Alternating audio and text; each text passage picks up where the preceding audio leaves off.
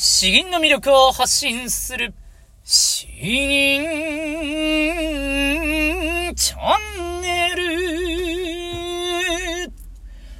はようございます。こんばんは。詩吟チャンネルのヘイヘイです。このチャンネルは詩吟歴20年以上の私ヘイヘイによる詩吟というとてもマイナーな日本の伝統芸能の魅力や吟じ方についてわかりやすくざっくばらんにお話ししていくチャンネルです。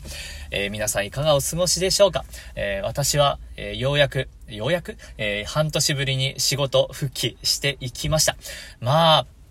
一日終わった感想なんですけれども、一日が嵐のように過ぎていきますね。まあ、あの、仕事中は別に初日なんで、まあ、まったりと進んでいくところではあるんですけれども、うん、まあ、まず朝出るタイミングがですね、えー、本当に、ドタバタと5時半に起きて、そこから7時に、行くまでですね、えー、もうやることバーっと、無駄なく効率的に2人でやってようやく間に合うみたいな、そんな感じで、えー、行ってですね。あとは仕事、えー、定時になったらもう、さーてこれから帰るかと言われですね。もうあのー、スパッと立って、えー、スタタタタと、ロッカーに行って、えー、駐車場に行って、えー、帰ると。で、奥様も本当に定時ですぐに、えー、電車に乗ってと。で、そこから帰ってからはですね、えー、昨日は寒かったんですよね。だから奥さんちょっと、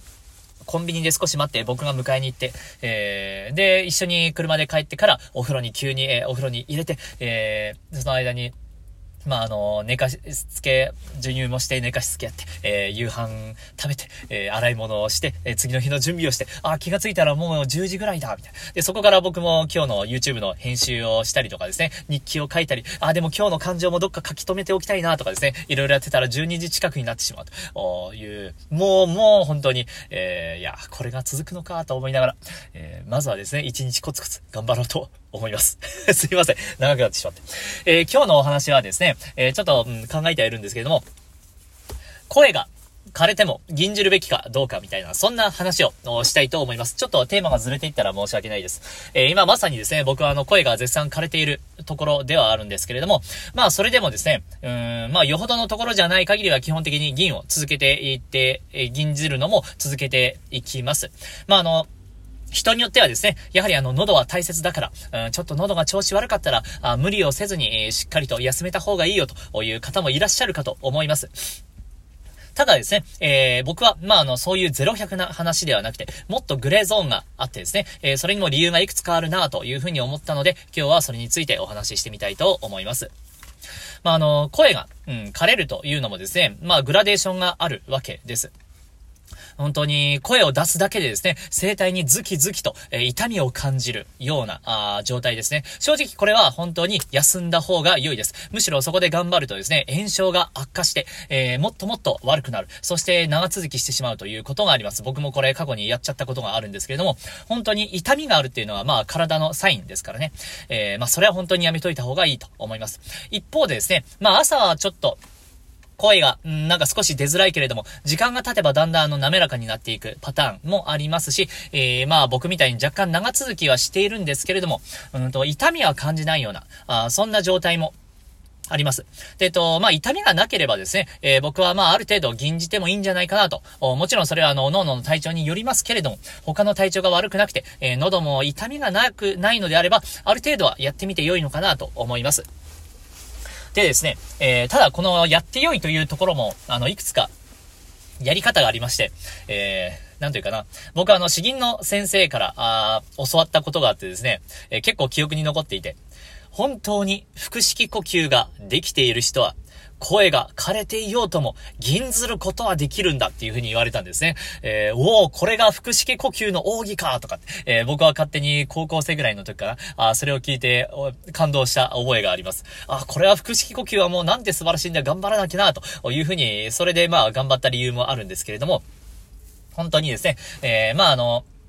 えー、喉が、声が枯れやすい人、こういう方はですね、とにかく、えー、喉をめちゃくちゃ鳴らしていて、胸式呼吸で吟じている方が多いです。えー、胸式呼吸で吟じれば吟じるほど、あっという間に喉が枯れていってしまうんですね。えー、なので、えば、もうめちゃくちゃ喉に負担をかけるような吟じ方をしている方は、あ喉がちょっと、うん、調子悪いなという時は、うん、吟じてもですねな、結構形にならずにボロボロになる可能性があります。えそういう方は、えまあ、それを機にですね、いかに喉がが痛くならないように、えー、吟じるかということを試行錯誤してもらいたいなと思うわけです。まあ、あの、最終的な方向性は、まあ、腹式呼吸になるんですけれども、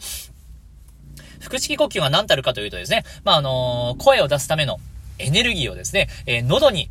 頑張ってもらうんじゃなくて、えー、お腹に頑張ってもらうということです。喉はできるだけ、えー、声を通すだけ。まあ、あの、通すだけといってももちろん鳴らす必要は最低限あるので、まあ、ちょろっとはあるんですけれども、その、必要以上に鳴らさない、必要最低限だけにするという考え方になるんですね。えー、だから、まあ、喉は、あ、ちょっと調子悪いなという時ほどですね、えー、本当に、一層丹田に力を入れて、どうやったら、あ喉が楽に、えー、吟じれるかなということを考えるということが大事かなと思います。あとはもう一つですね、えー、まあ、理由があって、まあ、喉も一つの筋肉ですから、鍛えれば鍛えるほど、まあ、それなりに、うん、うん、鍛えられていきます。鍛えれば鍛えるほど鍛えられて。えー、なんですけど。なんていうかな。まあ、あの、これは、これは本当にまだ10代、20代、30代ぐらいの話になるのかなと思うかもしれないんですけれども、まあある程度はですね、やはりあの少しずつ使い続けていかないと衰えていってしまうよというところもありますので、この、まあ、線引きはとても難しいんですけれども、0100で考えずにですね、え今、痛みがあるのかどうか、あ他の体調はどうかというところ、そして、えー、喉に負担をかけた吟じ方をしていないかどうか、あですね。あとは、まあ、あの、1日1分とか2分だけでも吟じられないかとかですね、えー、そういうことを考えて、えー、やっていけば良いのかなと思います。まあ、あの、水を多めに飲んでみたりとか、あ朝は辛ければ夕方にしてみるとか、あまあ、本当いろいろやり方はありますんで、えそういう感じでですね、そういうことを考えて、ええー、僕も、今日はやろうかなとかいうふうに考えております。まああの、あとはまあ僕も半分意地でですね、えー、この YouTube の配信は極力やってやんぞというまあ意地もなくはないんですけれども、やはり本当に喉がやばい時は、まああの、うん、今日は勘弁させてくださいということになると思うんですけれども、まああの、こんな感じでですね、喉がちょっと、枯れているから。言ってですね、えー、議員を辞めるかどうかというのは、まあ、あの、いろいろ考え方がありますよ、ということ。そして、えー、まあ、一番大事なところは、やはりあの、お腹を使って、いかに喉をリラックスした状態でですね、えー、吟じられるかを探る機会にしてもらっても良いのかなと思います。話はまとまったんでしょうか？うん、ちょっとわからないんですけれども こんな感じにしておきます。あとはですね、今、本当にあの帰ってからドタバタなもので、えー、なかなか YouTube のコメントが滞っております。えー、そうですね。YouTube 詩吟教室の、えー、おのおのの吟じたコメントに関してはですね、えー、僕もしかすると、ちょっといいねだけになるかもしれないんで、えー、ちょっと気になったところとか、あすごい同意するとかですね、なんかいろいろ書きたいっていう時はちょろっと書くんですけど、おスタンプ、いいねとかだけで、えー、ある程度済ます可能性もあるんですが、ちょっとご了承ください。まだですね、本当に時間が取れる感じがなかなかないので、とにかく配信を続けていくというスタイルで、うん、えー、頑張ろうかなと思います。よし。ですね。では、えー、後半一つ吟じていきたいと思います。えー、今回あの、リクエストいただきました、幸子さんからですね、ありがとうございます。あの、息子さんが、えー、学校の方に行ってですね、えー、この教科書で、絶句とか春行とかですね、えー、それを見たから、あそれを吟じてほしいということをいただきました。そう、そうなんですよね。えー、僕の時代の頃の教科書とあまり変わっていないようで、ちょっとほっとしました。全く知らない監視とかだったらどうしようとか思ったんですけど。ということですね。やはりあの、多分、追句として、えー、学、学ぶであろう、この絶句、徒歩作絶句を今日は吟じていきたいと思います。まあ、あの、詩文の読み方、あ書き下し文が教科書と少し違っているところはあるかもしれないんですけれども、まあ、あの、まずは、ベースは漢字ですからね、漢字があってればいいんじゃないかなと いうところです。あ、これはこんな詩なんだなというのをですね、ただ読むだけだと、やはりあの、うん、えー、モノクロで、えーちょっと考え、感じにくいかと思いますんで、そこにもう少し、えー、なんか感じ方をプラスアルファできるような吟じ方をしようかなと思っております。では、まず詩文を読んでいきます。絶句、徒歩。こう、緑にして、鳥、いよいよ白く。山、青くして、花、燃えんと干す。今春、みすみす、また、すぐ。いずれの日か、これ、記念ならん。えー、香水が新緑に澄んでいて、鳥の羽もますます白く、くっきりと見える。山の木々は青々としていて、その中に咲く花は燃え盛るばかりに赤く美しい。さて今年の春もみるみるうちに過ぎ去ろうとしているが、自分は一体いつになったら故郷へ帰れるのであろうか。もうこの自然の描写が美しければ美しいほど、えー、後半が切なく感じるということなんでですね、その対比のためにも、前半はより鮮やか。に、えー、後半は、うん、もう、ただ、悲壮感を出したくはないんでですね、なんかあの、うまいことはしたいなと思います。えー、では、現じていきます。絶句、徒歩、こう、緑にして、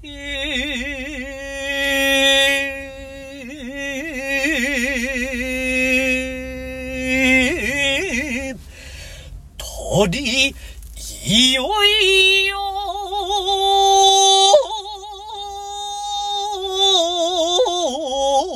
白く、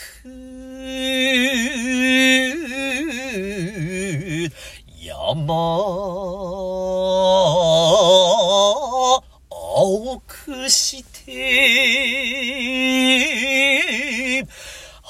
花燃えんと、